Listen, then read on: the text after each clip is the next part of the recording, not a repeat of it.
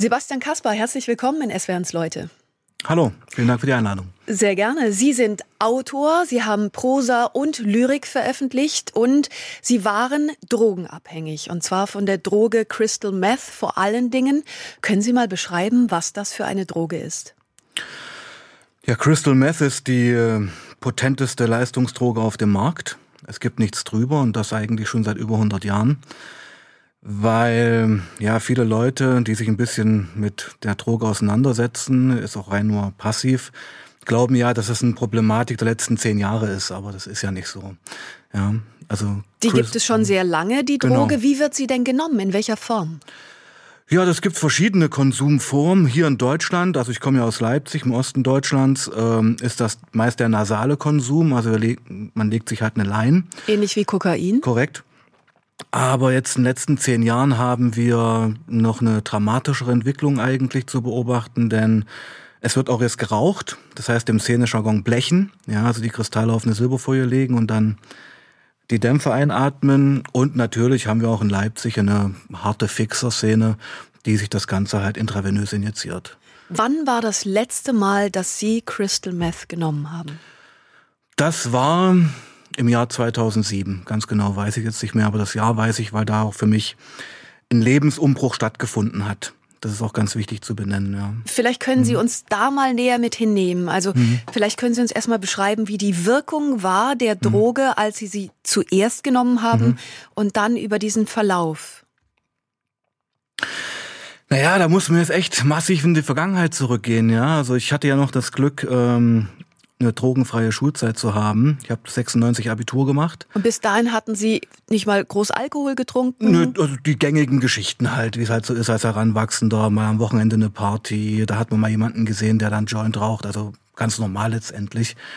Und dann, und das ist eigentlich das ähm, Erstaunliche, ging es wirklich innerhalb eines Jahres, also 96, ich habe dann Zivildienst noch gemacht, innerhalb eines Jahres, 96, 97, von Gras über Amphetamine bis hin zum Crystal. Also im Zeitraffer eigentlich ein harter Drogeneinstieg. Zeigt ja. also, wie schnell Crystal Meth abhängig macht. Wie war das beim ersten Mal? Können Sie sich an diese besondere Wirkung der Droge noch erinnern?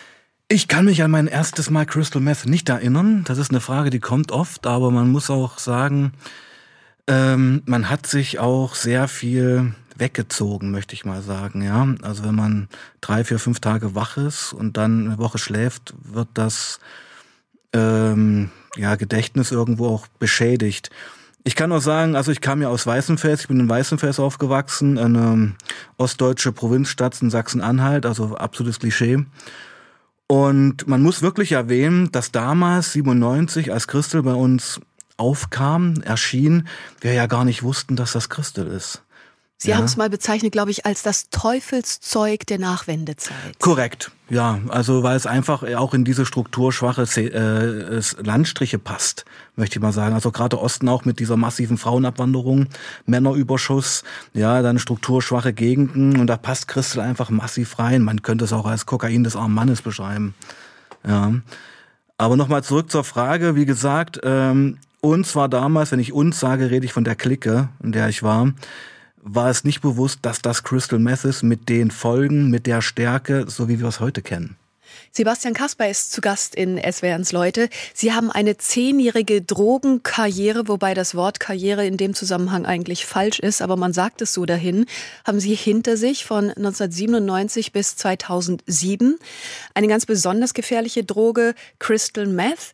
Da sollen auch die gesundheitlichen Folgeschäden sehr gravierend sein. Welche Schäden können Sie bei sich ausmachen? Nun, ich habe körperlich da ziemlich Glück gehabt, muss ich mal sagen. Also wir kennen natürlich alle diese Faces of Meth aus den Staaten, vorher, nachher. Da muss man natürlich sagen, und da sind wir jetzt auch schon mitten im Thema drin, also man sieht es nicht jedem Drogenabhängigen an, dass er drogenabhängig ist, ja. Und ich halte auch solche Dämonisierungsfotos ein bisschen gefährlich. Denn die gibt es sehr häufig, gerade mm. bei mhm. Crystal Meth. In der mm. Recherche sah ich das, mm. was Sie gerade angesprochen haben, verfaulte Zähne, mhm. abgemagerte Körper, -hmm. also ganz erschreckende mhm. Bilder. Ähm, was haben Sie dennoch an gesundheitlichen Schäden? Denn die gibt es, die gab es auch in Ihrem Körper. Was haben Sie gespürt? Also was jetzt bis heute eigentlich hineinstrahlt in mein Leben, ich habe mir durch diese massiven Drogenkonsum durch diese Leistungsdrogen schon die Schlafhygiene kaputtgeschlagen, ja. Eher, eher psychische Sachen, möchte ich mal sagen. Also klar, zum Ende der Sucht hin habe ich auch äh, massive Herzrhythmusstörungen gehabt. Also das ist ja dann diese diese Szenen, wenn man da alleine in seinem Zimmer sitzt vorm Rechner und schon allein konsumiert, ist ja eine Steigerung von Sucht.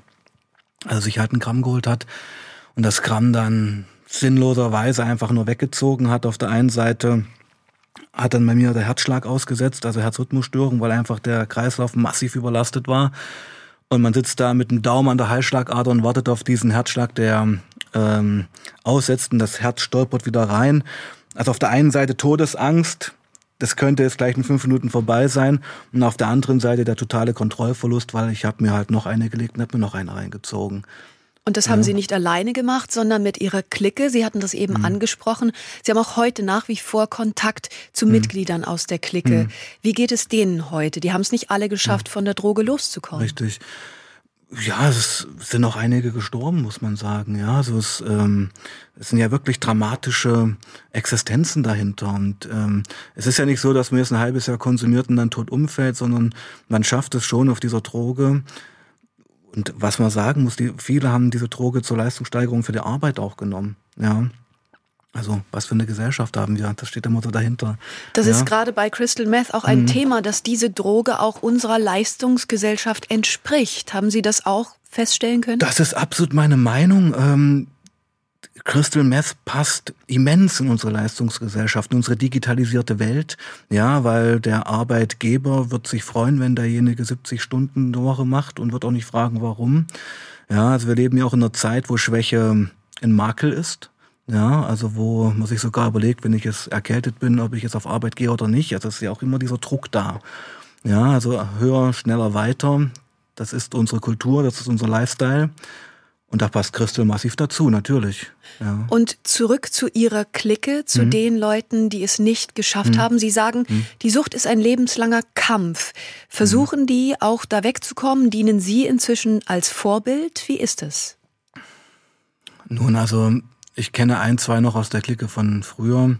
Äh, mit einem bin ich gerade sehr in Kontakt, auch ähm, weil er von Rückfällen geprägt ist. Also eine ganz interessante Nummer. Er war sechs, sieben Jahre lang clean und ist dann wieder durch einen dummen Zufall auf einen Menschen getroffen, der das Zeug hatte und dann geht's halt los, ach nur einmal und derjenige war jetzt drei Jahre massiv drauf, hat da am Tag 100 Euro dafür ausgegeben, ja.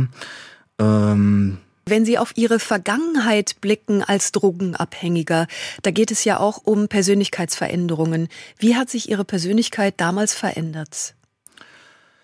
Ja, zum Negativen definitiv. Also das kann man jetzt gar nicht so ad hoc sagen, weil wir reden hier über zehn Jahre. Das ist eine lange Lebensphase, ähm, wo es auch Ups und Downs gibt, also wo es auch gute Zeiten gab. Und machen wir uns nichts vor, die Anfangszeit war ja gar nicht schlecht auf der Droge. Ja, also wenn Drogen oder gerade Christel nur äh, Kopf- und Bauchschmerzen erzeugen würde, würde es ja keiner nehmen. Irgendwas es war immens leistungssteigernd für Sie. Was haben Sie noch gespürt? Ähm, ich war immens kreativ. Ja, also ich bin ja nun Musiker und Autor. Ich habe äh, geschrieben auf der Droge. Ich habe ähm, Gitarrenriffs früh um vier bei mir im Zimmer ähm, erschaffen. Die ersten zwei Jahre. Dann ist das aber auch vorbei irgendwann, ja. Weil jeder Junkie, jeder Konsument jagt ja diesem ersten Kick hinterher. Der kommt ja nie wieder. Ja. Und dann, zu Ihrer Frage, ist es ja so, dass ähm, das ein Selbstläufer wird. Das wird Komponente in deinem Alltag. Und zum Schluss war es so, dass ich das eigentlich nur noch aus Gewohnheit gezogen habe und es eigentlich meine sämtlichen negativen Charaktereigenschaften eigentlich hervorgebracht hat, also die jeder Mensch hat. Aber das Positive war halt weg. Ja, also man wird auf Christel eiskalt, man wird auf Christel egoman, man ist ja auch immens gestresst, ja, man ist ja immens gestresst durch die Droge und kann sich eben nicht auf diese zwischenmenschlichen Facetten einlassen die so viel ausmachen. Ja, und Sie haben dann diese Geschichte aufgeschrieben mhm. in Zone C. Mhm. Und ähm, ich fand es sehr berührend zu mhm. lesen. Es ist mit einer großen Poesie geschrieben, mhm. aber auch mit einer großen Traurigkeit, die mhm. da drin steckt. Da mhm. fallen so Sätze wie, ich habe dieses Leben nie gemocht oder um nicht zugeben zu müssen, dass alles zwischenmenschliche reines Geschäft ist. Verliert man da sein Dasein als Menschenfreund? Ja, man verliert in erster Linie erstmal sich selbst. Ja, also weil der Sebastian, der ich heute wieder bin, der ist eigentlich ein sensibler, kommunikativer, äh, lebensbejahender Typ, ja, und das ist man auf Christel halt nicht mehr. Man ist ja auch ständig in diesen Abklatsch-Situationen, sage ich mal. Also wenn eben dann die Wirkung nachlässt, die Endorphine, die Glückshormone sind halt rausgespült aus dem Hormonhaushalt, dann ist man halt hochdepressiv, dann fängt man an, sich selbst zu verletzen, dann fängt man an zu zweifeln, dann springen Leute aus dem Fenster, weil sie einfach äh, ja wirklich massiv depressiv sind und geht ja auch hin bis zu einem psychotischen Schub bei manchen Geschichten. Ähm, man verliert den Lebensfunken. Ja, das ist dieser mhm. Geschichte auch wirklich genau. anzuspüren. Und dennoch sagen Sie jetzt im Rückblick, wo Sie sich intensiv damit befassen, mhm. es gibt im Grunde so zwei Typen von Suchttypen. Mhm. mhm. Welche haben Sie da ausmachen können? Mhm. Warum hat es Sie gerade erwischt? Mhm. Ja, das ist halt meine subjektive Meinung, ja, so wie ich es mir halt erkläre, weil heute mit 43, äh, gerade in solchen Interviews, es ist ja auch eine Reise für mich. Ja, also ich versuche ja zu ergründen, warum hat es den Sebastian damals dahin getrieben und ich bin der Meinung, es gibt mindestens zwei Persönlichkeitstypen, wenn wir über Sucht reden. Der eine Persönlichkeitstyp ist halt jemand, der hat einen immensen Respekt vor dem Kontrollverlust, einen immensen Respekt auch vor einer Droge, vor der Wirkung einer Droge. Das ist halt jemand, der zu Silvester zwei Glas Sekt trinkt und wenn er ein bisschen betrunken ist, raucht er eine Zigarette und das war voll krass. Ja. Und dann gibt es Leute wie mich, die ambivalent sind, die Lust an Grenzüberschreitungen haben, die ja auch Brüche haben in, ihrem, in ihrer Kindheit, in ihrer Jugend. Bin ja Scheidungskind, ähm, gab auch häusliche Gewalt. Also es gab in jungen Jahren bei mir, Kindheit, Jugend schon Verletzungen der Seele, die ich sicherlich versucht habe, mit dieser Droge zu betäuben. Das gelingt ja auch temporär. Plus ein paar Jahre später, dann steht man halt vor zwei Baustellen. Mit zehn Jahren wurde die Welt zerschlagen, in der ich mich geborgen gefühlt hatte. Sebastian Kasper, so haben Sie die Scheidung Ihrer Eltern beschrieben. Welche Narben aus Ihrer Kindheit haben Sie ausmachen können? Sie gucken gerade so überrascht. Ja, ich bin immer ganz äh, äh, überrascht, was ich schon so alles öffentlich gesagt habe. Ja, aber es stimmt natürlich. Also lässt sich finden, ja. Ja, lässt sich finden ist ja auch gut so. Ähm, also nochmal vorab, also ich, ich ich weiß auch, dass es Kindheiten gibt, die noch viel, viel schlimmer waren. Ja, ich bin ja Sozialarbeiter und bin da auch an der Frontlinie. Aber ja, wenn ich so an die ersten Erinnerungen in meinem Leben zurückblicke und an die ersten Verletzungen, dann waren es schon diese Sachen. Ja, dann war es diese Entwurzelung, ähm, dass ich meine Eltern hat, haben halt scheiden lassen. Hab da auch Konflikte mitbekommen, hab da auch noch Bilder in meinem Auge, also wie da die Konflikte zu Hause stattfanden. Und als Kind ist man ja unparteiisch. Ja, als Kind liebt man ja beide Eltern. Es geht ja sogar so weit, dass Kinder, die missbraucht worden sind von den eigenen Eltern, sie trotzdem noch lieben. Das zeigt, wie stark diese Bindung ist. Kinder versuchen das mhm. oft zu kitten und dabei treten sie selbst zurück. Genau, es ist äh, eine ganz, ganz schlimme Dynamik und da habe ich auch ein ganz großes Herz dafür, muss ich sagen, ja. Und also wie gesagt, mit zehn die erste Entwurzelung. Ähm, das Nest wurde zerstört. Dann ja, verschiedenste Stiefväter, also auch immer neue Personen, auf die man sich einlassen muss, obwohl man ja eigentlich sein Leben zurücksehnt, dann auch, ja, ähm, unschöne Geschichten von einem Stief, also Stiefvater ist das falsche Wort, von einem neuen Partner meiner Mutter damals, ja. Ähm, tja, dann auch, was auch ein großes Trauma war, bin ich mit 15 dann auch von Nazis ins Koma getreten wurden. Das geht vielleicht auch noch so eine Geschichte. Es war halt eine wilde Zeit, muss man auch mal sagen. Ja, so nach der Wende. Ich war ja, ich bin ja ein typisches Wendekind. Also in der Pubertät massiv in diese Wende reingerutscht und da gab es natürlich auch ganz, ganz viel Versagen auf staatlicher Seite und auch im gesellschaftlichen Sinn. Ja. Und so wie Sie da reingerutscht hm. sind hm. in diese Drogenszene, hm. was hat Ihnen denn am Ende geholfen, da wieder rauszukommen? Ja, ja, es ist, klingt kitschig, aber man muss es erwähnen, es ist halt die Liebe gewesen. Ja, das, aber klar, dass wir reden jetzt hier von einem halben Leben, was wir ein bisschen runterbrechen müssen. Also da gehört aber mehr dazu. Ja, also in meinen Veranstaltungen frage ich die Kids ja auch immer, was meint ihr denn braucht es, um aus einer Sucht auszusteigen? Und das sind meiner Meinung nach drei Säulen.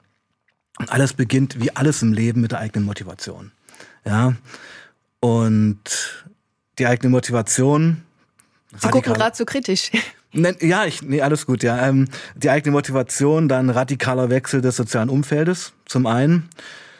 Und dann, und daran scheitern die meisten Konsumenten, ein neuer Lebensplan, ein, neue, neues Lebensziel. Und fehlt es denn an der eigenen Motivation vor allen Dingen, weil Sie haben das gerade beschrieben, Ihre Biografie, Nachwendezeit, es wurden viele Fehler gemacht. Da kann man ja dann auch etwas auf andere schieben und die eigene Motivation kommt dann vielleicht zu kurz. So etwas wie ein Opferverhalten, mhm. dass man sich daran, darauf einlässt. Gibt es das? Weiß ich nicht, ob es das gibt, sicher, aber ich war nie der Typ, äh, um Opfer zu sein. Ja. Also mir war klar, dass ich das alles selber zu verantworten habe. Ich habe in meiner Drogenzeit auch, war ich auch nicht kriminell. Das sind auch Fragen, die immer kommen. Ja. Also meine Sucht, meine Drogen, mein Substanzmissbrauch war eine absolut äh, eigene Selbstzerstörung. Das war nur gegen mich gerichtet. Ja, und ich habe da auch niemanden mit reingezogen. Also ich habe auch nicht gedealt. Das war halt eine, war nur auf mich fokussiert. Und ähm, ja, das ist natürlich, aber das kann ich heute mit 43 sagen. Also um das zu erkennen, sind auch ein paar Jahre vergangen. Sebastian Kasper zu Gast in SWRs Leute. Sie waren zehn Jahre lang drogenabhängig. Wir wollten darüber sprechen, was Sie rausgeführt hat. Was kann anderen auch beispielhaft helfen? Genau, also zum einen muss ich jetzt erstmal sagen, dass ich natürlich immer noch süchtig bin. Das ist ja eine Erkrankung ähm, und ein lebenslanger Kampf aber Sie nehmen diese Drogen nicht mehr. Nein, aber man ist ja immer wie ein Alkoholiker, wie ein trockener Alkoholiker ist man ja süchtig und muss da schon ähm, tagtäglich, sage ich mal, sich damit auseinandersetzen. Darum arbeite ich zum Beispiel auch nicht hauptamtlich in meinem Beruf in der Drogenhilfe. Ja, weil ich es da wäre zu gefährlich. Es wäre zu nah dran und ich muss ganz ehrlich sein, ich könnte, glaube ich, für die Klientinnen dort auch keine Empathie empfinden. Ja, ich werde nicht professionell, weil ich weiß, wo die sind und ich weiß, wie der Weg nach draußen ist. Und dennoch machen Sie die Präventionsarbeit? Ist das dann genau. nicht ein Widerspruch? Nein, weil die Präventionsarbeit richtet sich ja eigentlich zu 99 Prozent an Leute, die eben noch nicht konsumieren. Ja, an die Jugend. Wo man meiner Meinung nach noch was erreichen kann. Ähm, das heißt, die anderen haben Sie aufgegeben? Was heißt aufgegeben? Ich weiß, dass wie alles im Leben man jeden Schritt nur alleine gehen kann. Ja, und äh, um aus einer Sucht auszusteigen, muss es so mit wie mit allen Sachen im Leben muss die eigene Motivation, das machen zu wollen, wirklich massiv da sein. Ja, ich habe so viele Leute getroffen, die durch Gerichte, die durch Jugendämter in Therapien gezwungen worden sind. Drei Wochen oder einen Monat in der Therapie clean zu sein, ist keine Kunst. Wieder rauszukommen und dann nicht rückfällig zu werden über Jahre, das ist dann der Deal, um den es geht. Das ist ja häufig die Frage, was ist die bessere Methode? Eine ambulante Versorgung oder eine stationäre Versorgung?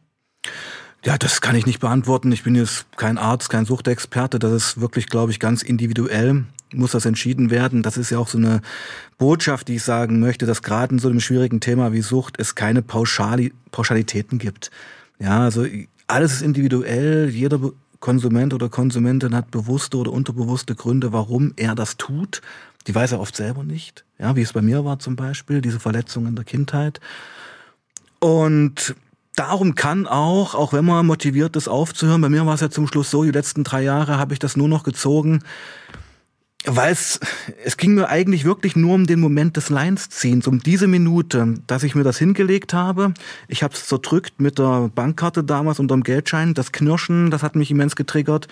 Dann das Reinziehen. Christel tut ja auch immens weh, wenn man es in die Nase zieht. Und dieser Schmerz war für mich Erfüllung. Und dann war der Hype eigentlich schon vorbei. Es ging wirklich nur um diese 20 Sekunden. Und alles, was danach kam, war eigentlich nur Abklatsch. Also ich hatte eine Stunde, sage ich mal, einigermaßen hoch und dann folgten wirklich tagelang die Phasen des Runterkommens zur Depression etc. Es war eigentlich, es war schon vorbei. Sie sind ja. als Zivildienstleistender da reingerutscht. Wie haben Sie es finanziert? Ja, also Zivildienst, da fing das so langsam an. Ähm, ich muss auch sagen, ich war ein Konsument, der immer gearbeitet hat. Zwar Niedriglohnjobs, wie man es heute sagt. Also ich habe ja dann 2007, gab es ja bei mir einen richtigen Lebensumbruch, also mit neuem Studium, äh, Christel aufhören etc. Ähm, Christel ist sehr kostengünstig. Es ist nicht teuer. Ja, also klar kostet ein Gramm 60 bis 70 Euro in Leipzig. Da würden jetzt manche sagen, ist doch teuer, aber es hat halt eine ganz andere Potenz. Ja, also ich muss es vielleicht mal bildlich sagen, als so eine Line Kokain, die ja, was, was ja fast dasselbe Preisniveau hat, zwei, drei Stunden wird man damit beschäftigt sein. Dieselbe Menge Christel ist man bei 48 bis 72 Stunden. Also da sieht man mal die Potenz, die dahinter steckt. Ja. Haben Sie auch Zahlen über Deutschland, wie viel Abhängige es von Crystal Meth gibt? Denn die in den USA sind ja sehr erschreckend über die vergangenen 10, 20 Jahre. Absolut, obwohl USA gerade eine Opiatkrise eigentlich auch haben. Ja, das ist da gerade aktuell. Ähm, ich glaube kaum, dass es verlässliche Zahlen gibt. Ja, weil was ich so festgestellt habe, dass ja die mediale Berichterstattung über Christel und auch vielleicht auch die fachliche Auseinandersetzung damit erst ähm, mit der deutschen Ausstrahlung von Breaking Bad stattgefunden hat.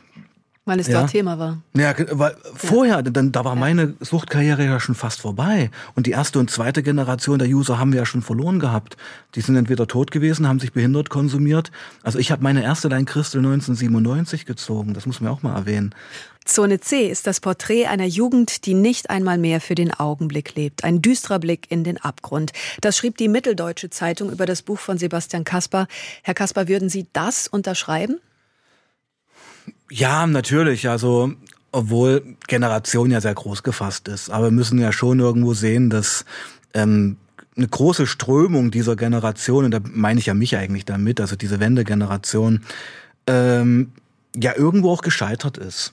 Trotz aller Möglichkeiten. Und das ist ja das Spannende. Ja. Gescheitert inwiefern? Ähm, gescheitert in dem Sinn, dass eigentlich, und da will ich jetzt, also ich bin ent, weit entfernt von Schuldigen suchen, ja, aber man muss schon vorstellen, dass ja von heute auf morgen ein gesamtes Leben weggebrochen ist. Also wenn ich mir überlege, dass ich noch Jungpionier und Thälmann-Pionier war und noch Altstoff, äh, also Altstoff gesammelt habe in der DDR, die Stasi bei uns zu Hause war, weil wir ja konfessionell sind und christlich sind. Und von heute auf morgen war das alles weg. Und ähm, es war auf der einen Seite eine Art Eldorado, weil die Staatsgewalt kam nicht hinterher. Ja, also die Polizisten von damals hatten keinerlei Ahnung von Drogen, auch gerade so parallel zu den neofaschistischen ähm, Eruptionen, die ja damals im Osten passiert sind. Ja, es war ja wirklich völlig frei. Und zum anderen einfach auch ein Scheitern an den Möglichkeiten, die man hat, weil man war ist eigentlich immer gewohnt, dass einem gesagt wird, wo es lang geht. Es war ja Und sehr plötzlich strukturell. sagt niemand mehr etwas. Genau. Und ähm, es ist vielleicht auch der Preis der Freiheit, ja. Also ich, ich finde auch Drogenmissbrauch, ähm, politische Ränder, Extremismus ist auch alles ein Preis der Freiheit. Das erleben wir ja. Ja, und das ist immer sehr schwierig. Wir wollten über das Missverhältnis sprechen, was es im Konsum gibt bei Crystal Meth. Denn da gibt's regionale Muster. In Sachsen und Thüringen haben fast zwei Prozent der 18- bis 64-Jährigen schon mal Crystal Meth konsumiert. In Nordrhein-Westfalen 0,3 Prozent. Welche Gründe gibt es dafür? Ja, zum einen, und da muss man sich jetzt ähm, die letzten 20 Jahre mal anschauen, weil es ändert sich gerade, sage ich gleich was dazu. Also 90 Prozent des in Deutschland konsumierten Crystals kommen ja aus Tschechien. Ja, wird dort hergestellt, wird dort vertrieben auf diesen vietnamesen Märkten. Das muss man leider so erwähnen. Das heißt dort Pico. Und dort kostet ein Gramm fünf bis zehn Euro. Ja, also sehen Sie schon, was für eine Dynamik wir hier haben. Also Süchtige fahren rüber, holen sich für einen Sportpreis das Zeug und das dann Stunden später in Dresden, Chemnitz und Oberfranken ist so noch so ein Strich, Landstrich, wo es ähm, abgeht, um ein Vielfaches zu verkaufen, ihre Sucht zu finanzieren durch Wegfall der äh, Grenzkontrollen 2007, haben wir hier ein Problem, was eigentlich gar nicht mehr händelbar ist. Das ist das eine, ja, Nähe zum Herkunftsland. So, dann ähm, ja, muss man auch sagen, dass ähm, das ändert sich, wie gesagt, gerade. Also der Osten ja schon eine strukturschwache Region war. Also nach der Wende große Arbeitslosigkeit. Viele, viele Lebensmodelle sind zerschlagen worden. In der DDR haben die Leute 20, 30 Jahre in einem Betrieb gearbeitet. Von heute auf morgen waren die Jobcenter-Kunden. Und Sie haben es Ja. eben bei sich begründet mit einem Betäuben, den Schmerz betäuben, ähnlich wie das der Alkohol macht. Vielleicht ist das dann auch eine Motivation gewesen. Genau, also ich, ich bin immer, ich, ich bin immer vorsichtig, solche Pauschalsachen zu erzählen. Ich kann immer nur von mir ausgehen. Aber ich kann ja einfach eine Generation sehen, die ja entwurzelt worden ist. Ähm, ja, ich meine, und natürlich sind die Verdienste im Osten heute immer noch geringer als im Westen. Das ist ja auch ein Punkt. Ja, es, man kann sich Christel einfach mehr leisten. Kokain war teurer, obwohl das auch gerade sehr runtersackt vom Preisniveau her. Sebastian Kaspar in SWRs Leute, es braucht noch sehr viel Aufklärungsarbeit. Das ist bei Ihnen rauszuhören, bei der Präventionsarbeit hinsichtlich von Crystal Meth. Wie sieht denn für Sie eine gelungene Präventionsarbeit aus? Ja, ich kann mich da ja, also es gibt zwei, zwei Ebenen. Die eine Ebene, wo ich, wo ich mich jetzt betrachte, was ich mache und was ich eigentlich vom Land erwarte. Also Sie gehen in Schulen beispielsweise? Richtig, ich gehe seit sieben Jahren an zu 95 Prozent Schulen was sehr, sehr früh anfing. Das Buch kam ja 2014 schon raus und 2014 hatte ich auch schon die ersten Veranstaltungen, in denen ich mich noch nicht geoutet hatte. Das ist auch ganz interessant. Ich habe mich ja erst nach ein paar Veranstaltungen geoutet, weil ich hatte Angst, aber das kann man vielleicht nachher noch reden. Ähm, Vielleicht können Sie es kurz ansprechen, weil jetzt, jetzt okay. wird man neugierig. Warum hatten Sie die Angst? Okay. Was hätte passieren können? Also natürlich, äh, ich habe das Buch geschrieben und mir war bewusst, das ist ein krasses Thema. Das ist auch ein Thema, was mich sehr in Fokus äh, rücken wird und wo es Fragen geben wird. Und ich habe einfach Angst gehabt vom Outing. Ich hatte Angst vom gesellschaftlichen Stigma, vor der Familie, vor meinem Arbeitgeber. Ja. Und habe da wirklich das ganze Jahr 2014, wo ich schon viele Interviews hatte, und Veranstaltungen immer negiert, dass ich Ex-Konsument bin. Also ich habe das auf ganz literarische Weise verkauft. Ich habe halt so ein Buch über die Droge geschrieben. Ähm, Was hat mh? ausgelöst, dass Sie sich dann doch zu erkennen gegeben haben? Ja, ähm, wollte ich gerade erzählen. Gut. genau. Ähm, dann gab es eine, eine ganz legendäre Situation eigentlich. Ich weiß auch noch genau, in welcher Stadt das war. Das war in Gräfenhainichen an der Ferropolis-Schule. Das ist in Sachsen. Da gibt es das große Festival. Ja, richtig, gab es. Dieses ja. Jahr nur nicht, ja. Mhm. Und da saß, dann habe ich halt auch meine Lesung da gemacht. Das war damals halt wirklich noch Lesung, weil ich habe nicht viel über mich erzählen können, weil ich war nicht der offizielle Konsument, Ex-Konsument, ja. Und natürlich kam in jeder Veranstaltung, in jedem Interview kam immer die Frage, und Herr Kasper, haben Sie auch? Ja. Ja, und ich konnte die Frage nicht mehr hören, weil ich musste immer lügen. Und ich bin eigentlich niemand, der lügt. Also ich bin eigentlich jemand, der da sehr straight ist. Und da in der ersten Reihe saß ein Junge und der fragte mich auch diese legendäre Frage, Herr Kaspar, haben Sie auch konsumiert? Und ich habe den damals ganz unprofessionell, ganz unfreundlich abgebügelt, habe gesagt, nee, habe ich nicht, lass mich in Ruhe, weil ja, es, es, es, war schon das Ende irgendwo. Ja? Also ich konnte es nicht mehr ertragen, die Frage zu hören. Naja, und da kam eine Lehrerin nach der Veranstaltung auf mich zu und sagte, Herr Kaspar, ja, Sie müssen entschuldigen, der Junge, der ist immer ein bisschen frech und aufmüpfig, der ist nämlich ein Heimkind. Also hat den Heimaufenthalt des Jungen als Negativlabel verwendet. Und auf dem Weg zurück auf der Autobahn dachte ich mir, Mensch, Sebastian, dieses Kind haben sie eigentlich ein Leben lang verarscht. Ja, das haben sie vielleicht geschlagen, missbraucht, weil es braucht einiges, um in Deutschland ins Heim zu kommen. Und jetzt stehst du vor ihm und lügst ihn auch noch an. Und das war so ein starkes Bild, so eine starke Situation, dass ich gesagt habe, nee, das mache ich jetzt nicht mehr. Konnten Sie es aufklären mit ihm? Nein. Konnten Sie noch mal zu dieser Schule hin? Nee, leider nicht. Also das kam schon mal in einem Interview. Ähm, also ich rücke es mir so zurecht, dass ich, sage ich mal, ihm gerecht werde, dass ich eigentlich in fast jedem Interview über ihn erzähle. Ja, also ihm da auch einen Sockel gebe. Und ähm, ja, was ich noch sagen wollte, was auch noch dazu gehört und was wichtig ist. Nach dem Outing, das war dann in der Welt am Sonntag, also überregional, ist was ganz, ganz Wichtiges eingetreten, eine richtige Lebenserfahrung. Alle meine Ängste, alle meine Sorgen, die ich diesbezüglich hatte, bezüglich des Outings sind nicht eingetreten. Sebastian Kasper zu Gast in SWRs Leute. Sie haben von Ihrer Präventionsarbeit in Sachen Crystal Meth gerade erzählt, dass Sie an Schulen gehen. Was erwarten Sie denn an offiziellen Stellen? Was sollte da noch passieren? Naja, also ich bin ja jemand, der auch, wie Sie es auch schon gesagt haben, auch so nach Amerika blickt. Das ist immer so ein guter Vergleich, weil die haben da auch eine massive äh, Methamphetamin-Problematik gehabt oder haben sie immer noch. Und wir sehen einfach, das wird dort viel, viel aggressiver angegangen, das Thema. Das ist in Deutschland halt noch ein bisschen altbacken. Ja, also ich könnte mir jetzt nicht vorstellen, dass an Straßenbahnhaltestellen Aufklärungsplakate über Crystal Meth hängen. Das bräuchte es aber, finde ich. Ja, es bräuchte kurze Videoclips, radikale Videoclips. Wären das dann diese dramatischen Bilder, wo Sie eben gesagt haben, naja, das entspricht nicht wirklich immer zwingend diesem Bild? Ähm, es gibt ein super äh, Projekt, was ich sehr liebe. Äh, das ist das Montana Meth Project. Und die, das war ja so ein Softwaremillionär, der da in Montana das in die eigene Hand genommen hat. Und die haben ja wirklich radikalste Videoclips produziert. Also wir müssen ja auch uns überlegen, wie hoch ist heute die Aufmerksam Aufmerksamkeitsspanne der Kids. welche Medien konsumieren die und dann 10, 15 Sekunden solche Clips rauszuhauen. Und wer sich das mal anschauen möchte auf YouTube, das sind, also die sind eindringlich. Die sind wirklich eindringlich. Ähm, womit ich ein Problem habe, was sie gerade sagt, mit diesen Vorher-Nachher-Bildern. Das ist möglich, so auf Crystal auszusehen, aber es sind amerikanische Verhältnisse. Es ist ein desaströses Gesundheitssystem. Es sind Leute, die im Trailerpark wohnen, also so typisches White Trash Milieu. Und ja, dann sieht man halt auch so aus. Da bekommt man halt nicht von der AOK einen Zahnersatz, wie hier in Deutschland noch. Das verfälscht das ein bisschen, ja. Und Ihre Präventionsarbeit an Schulen, wo merken Sie, dass Sie erfolgreich waren? Gibt es da Kriterien? Na, ich merke das ja, wenn ich, also eine erfolgreiche Veranstaltung ist eigentlich, also erstens würde ich sagen, ich habe von ungefähr 500 Veranstaltungen noch nie eine abbrechen müssen.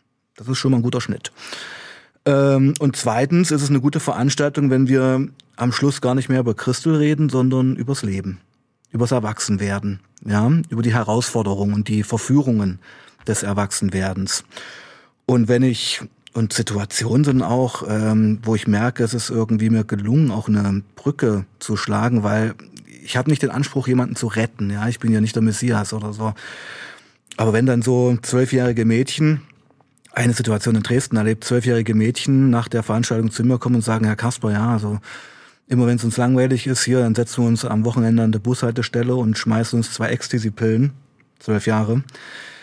Sind das Sachen, da schlucke ich auch ein bisschen. Ja, und dann versuche ich natürlich auch mit denen in Kontakt zu bleiben. Darum ja auch dieses Engagement auf YouTube, Instagram, weil das sind die Sachen, wo man denen begegnet. Und ganz konkret, bei mhm. diesen zwei Mädels, mhm. wie gehen Sie da vor? Was geben Sie denen mit?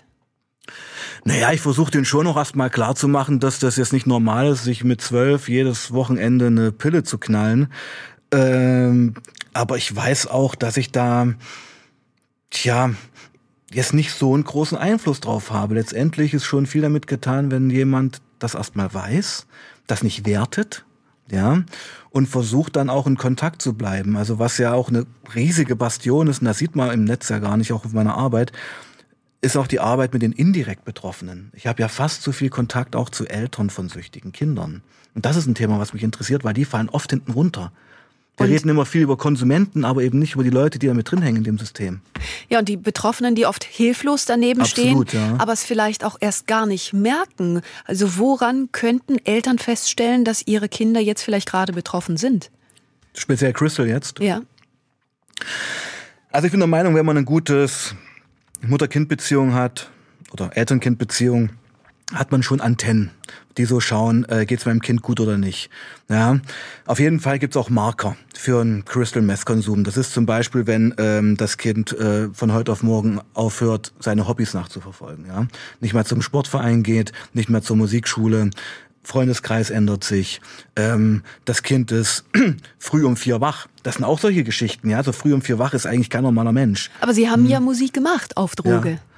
Also Richtig, aber in meiner Band dann, ja. Und ich muss, ja, aber ich muss sagen, ähm, bei mir fing der Drogenkonsum ja auch wirklich erst eigentlich massiv an, als ich zu Hause raus war. Ja, das ist heute ein bisschen anders, das muss man auch noch erwähnen. Also wir haben heute in Leipzig ein Einstiegsalter bei Christel von 10 bis 12 Jahren. Wir reden über Kinder, die harte, härteste Drogen konsumieren. Und das ist, wenn ich meine ähm, Suchtgeschichte betrachte, eine ganz neue Steigerung. Ähm, ja, eine Verschlechterung des Problems auf jeden Fall. Sebastian Kasper ist zu Gast in SWRs Leute. Sie haben eben gesagt, ja, es klingt irgendwie pathetisch, aber die Liebe hat Ihnen persönlich aus dem Drogenkonsum herausgeholfen. Können Sie uns diese Geschichte erzählen, auch wenn es etwas Persönliches ist, aber ich glaube, Sie verbinden es mit einer Botschaft. Ja, ne, das ist kein Problem. Das erzähle ich ja nun wirklich in jeder Klasse und das ist auch was, worauf man stolz sein kann. Das ist ja was Schönes. Ähm, das klingt jetzt erstmal immer so dahergesagt, die Liebe hat mich gerettet. Ja, da verlernen sicherlich einige die Augen. Ähm, aber es stimmt ja. Liebe kann ja Berge versetzen. Und was viele Leute nicht begreifen, ist, dass man sich eben auf diese Liebe einlassen muss. Aber wie ist die hm. Ihnen begegnet in einer Situation, genau. wo Sie Drogen abhängen? Drogenabhängig waren, wo es ihnen schlecht ging. Mhm. Was hat sie da rausgeholt? Ja, meine Liebe, also meine Liebe, ich nenne es mal meine Ehefrau heute, ähm, ist mir ja begegnet, als ich 17 war und noch nicht auf Droge war. Also ich war mit 17 das erste Mal in Bali und habe dort meine zukünftige Ehefrau ja am Strand getroffen. Das war was ganz Unschuldiges, ähm, eine Begegnung eigentlich nur. Und diese Begegnung hatte aber so eine Magie, hatte so einen Einfluss auf mich, dass daraus eine Brieffreundschaft entstanden ist. Ich meine, wir reden von 95, ja. Und dann ist das aber auch eingeschlafen und dann fingen die Drogen in Deutschland an. Aber ich habe diese Frau nie vergessen. Sie war irgendwie immer da. Und dann habe ich, ähm, 2002 bin ich wieder nach Bali geflogen und habe dieses Mädchen gesucht, habe sie gefunden und aus diesem Mädchen ist eine Frau geworden und ich habe mich wirklich unsterblich verliebt. Also ich versuche jetzt ja gerade in diesen drei Minuten zehn Jahre zu raffen. Ja. ja.